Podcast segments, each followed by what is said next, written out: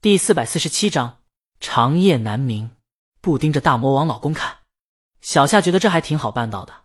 他不是什么粉丝，但他读研的室友是铁杆鲤鱼，还是铁杆的江阳黑粉，字号江黑。这位室友平常没少说江阳坏话。小夏虽然顶天了是个大魔王路人粉，但在室友影响下，对江阳印象不大好。印象不好，肯定不想看。对于霞姐的叮嘱。小夏觉得自己一定办得到。小夏下了车，在经过管家的帮助后上了电梯。在出电梯以后，他左右看了看，大魔王这电梯间都比他们宿舍大。他去摁响门铃，李青宁打开了。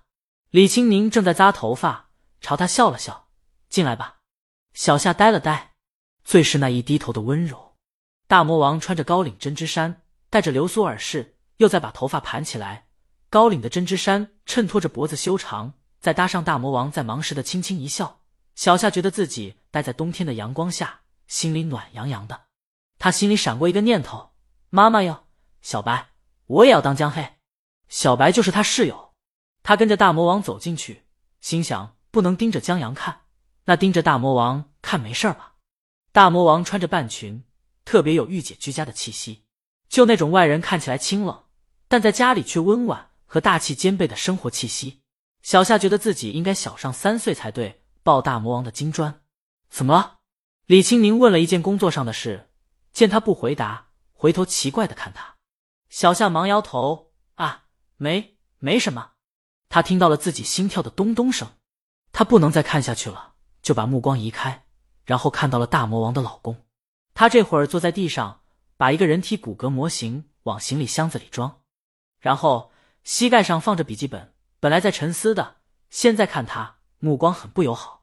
小夏忙把目光移开，他在想，拿着骨头架子过安检还好，家里在行李箱里摆弄骨头架子，就让人觉得很恐怖。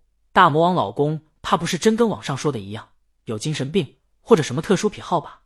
小夏看向大魔王，心想，作为助理，他得保护好老大。在他心思转念间。李青宁却以为江阳的骨头架子吓到了小夏，他把盘发固定住。老公，把你的骨头架子收起来，吓到别人了。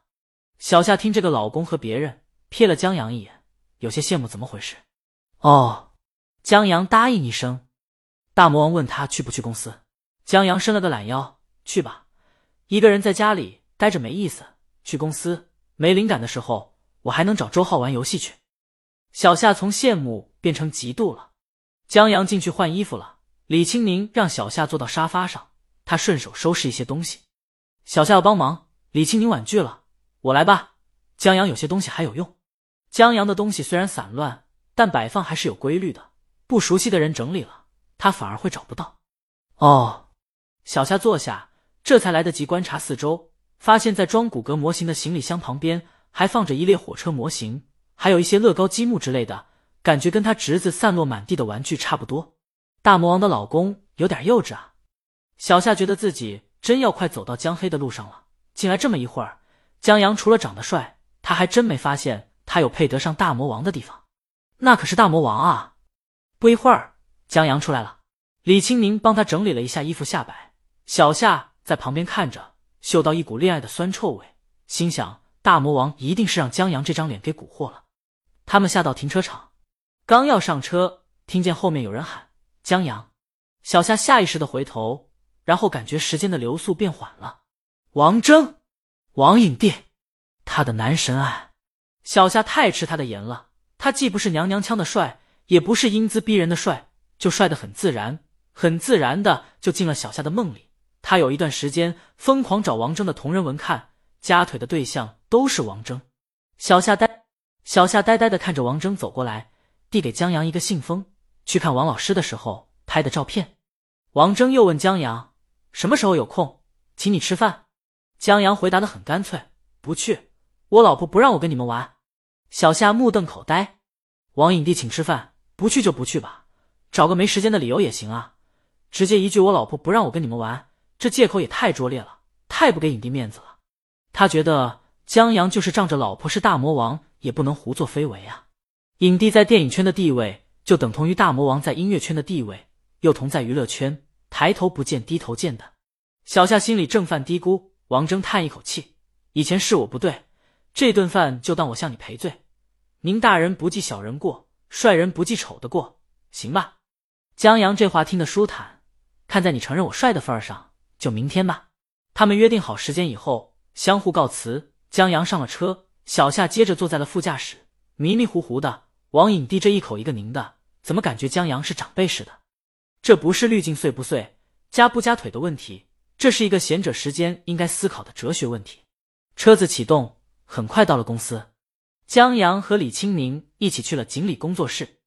江阳早上摆弄行李箱和骨架的同时，也在写拖着行李坐地铁去抛尸的灵感。慢慢的整理出了《长夜难明》的第一章。刚写到打开行李箱，一具赤裸的尸体出现在众目睽睽之下。而且，在车上看王峥拍摄的那些照片的时候，有一些王老师学校留守儿童的照片。可能有些不妥，但江阳很快想到了书中很重要的一环：追光小队所一直追寻的真相就与留守儿童有关，脑子就又冒出来一些灵感的皮毛。既然已经开始写了，还有灵感，江阳自然要顺着思路把它写完。公司还是等没灵感的时候去玩游戏吧。殊不知，江阳这边刚进李清明办公室，那边韩小小就已经在群里收到了消息：电梯姑娘。你们江总监到公司了，进我们老大办公室了。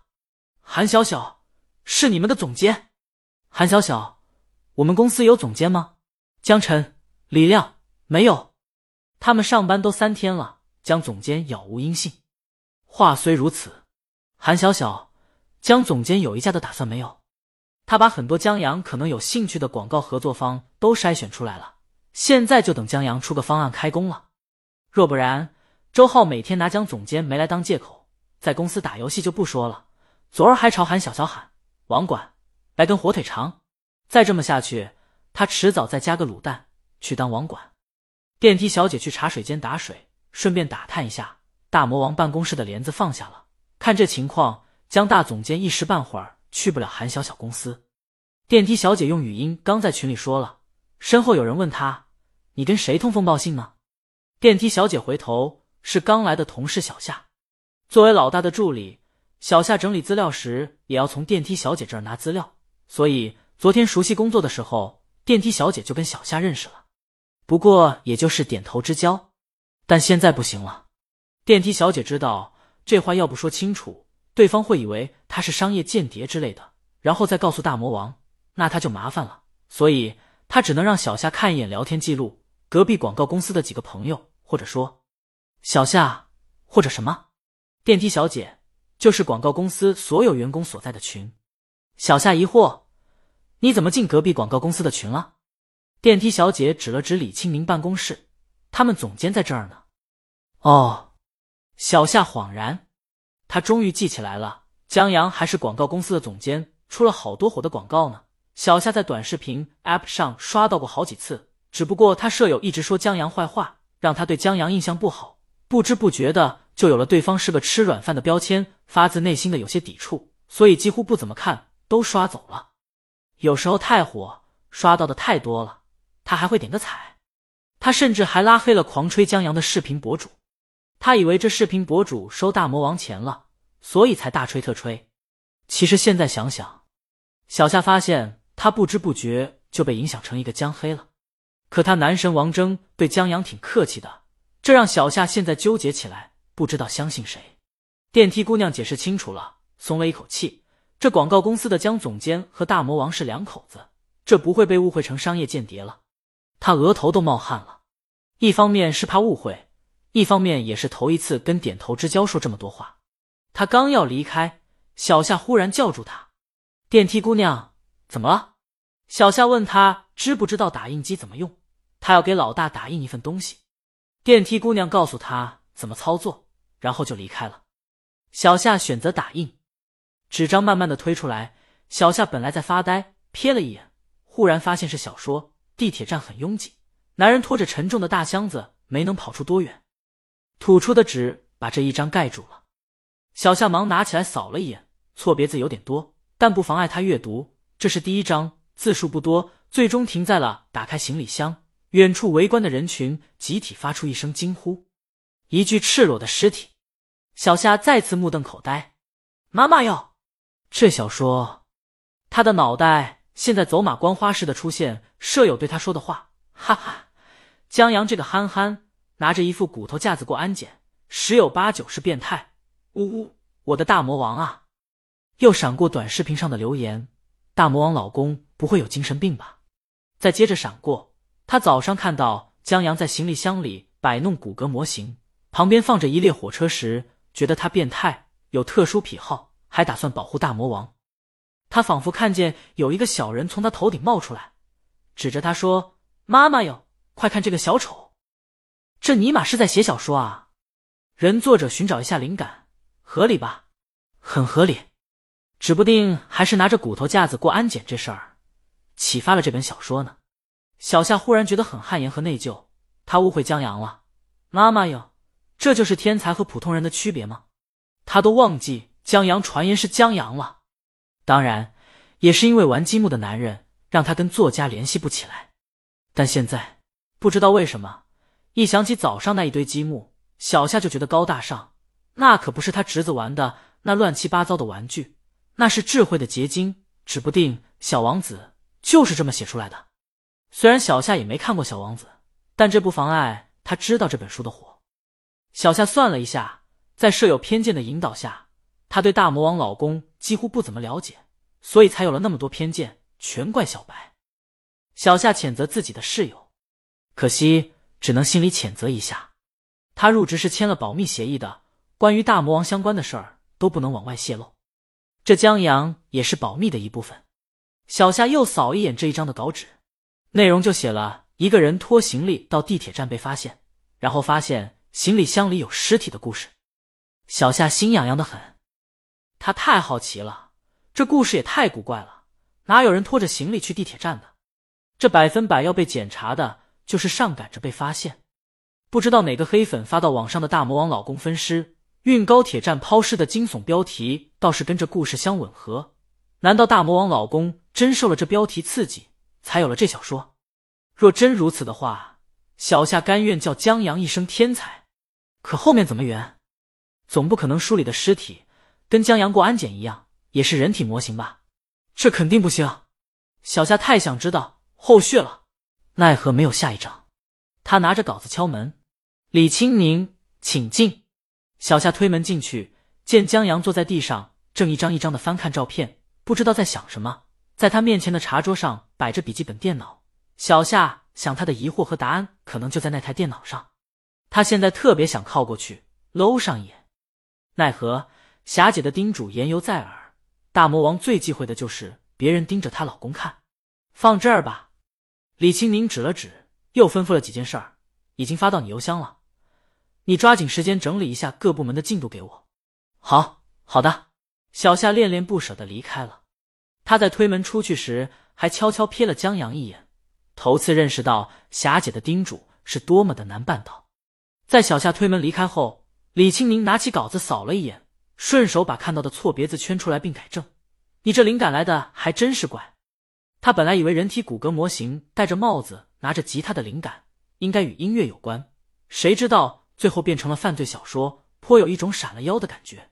虽然他腰本来就稍微有点酸。江阳还把别人在网上黑他的内容顺势写成了小说。李青宁有点想知道发那惊悚标题黑江阳的人在看到这本小说的时候是什么表情了。自己偶然一黑成了素材，他笑了笑，顺口问了一句：“这拖行李去地铁站的人不会叫江阳吧？”“不是。”江阳摇头，“叫张超。”“嗯。”李青宁表情变得古怪，“是个律师。”“对啊。”江阳抬起头，“老婆，你都会抢答了，不会真有读心术吧？那他一直在心里说想喝可乐，想喝可乐，老婆应该听得到。”废话，中秋节前两天去看我爸的学生张超，他刚从法院出来，打算从事律师。李青宁看着江阳，江阳恍然：“，我记起来了，那气质还真挺像。这位岳父的学生戴着眼镜，气质跟书中描述挺符合的。”江阳关于长夜难明的杂乱记忆一下子被固定住了，与之相关的信息冒出来。他抬手噼里啪啦的在笔记本上写起来。